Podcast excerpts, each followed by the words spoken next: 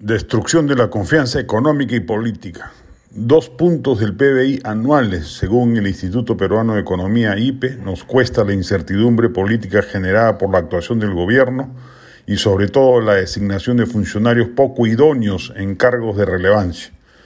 Por ejemplo, en pleno boom de los precios de los minerales, el nombramiento de alguien como el actual ministro de Energía y Minas que no sabe ni dónde está parado. Ya hemos advertido del colapso del Estado por culpa de la mediocridad campante del régimen, y ello se va a traducir en un deterioro de la confianza de los inversores privados, en una caída de la inversión y por consiguiente en menor crecimiento, mayor pobreza y mayor desigualdad social. Todo lo contrario de lo que horondamente el gobierno propugna, disque como administración de izquierda identificada con las necesidades del pueblo.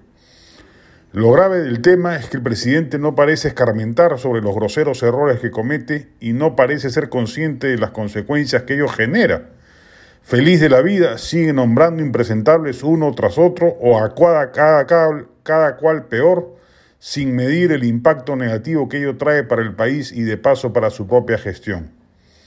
Hemos visto con espanto el nivel de mantenimiento de la infraestructura educativa y oído con pavor el diagnóstico efectuado al respecto por la Contraloría General de la República. No es, por cierto, solo responsabilidad de este gobierno. Vizcarra y Sagasti tienen también su cuota de culpa en no haber aprovechado la paralización obligada por la virtualidad para remediar los graves problemas materiales de infinidad de centros escolares. Pero este gobierno tiene ya casi ocho meses en el ejercicio del cargo y no ha hecho absolutamente nada al respecto. Pues lo mismo sucede en la salud pública, en la seguridad interna, en la administración de justicia, en el diseño de políticas públicas sectoriales, en los organismos subministeriales.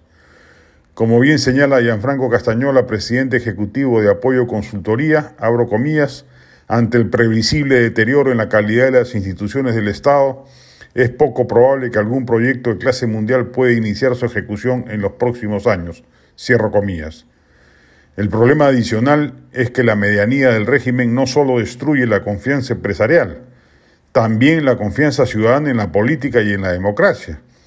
Castillo nos va a dejar un país desinstitucionalizado, polarizado, empobrecido políticamente. A este paso, la segunda vuelta del 2021 nos va a parecer paradisíaca respecto de la que podría venir el 2026.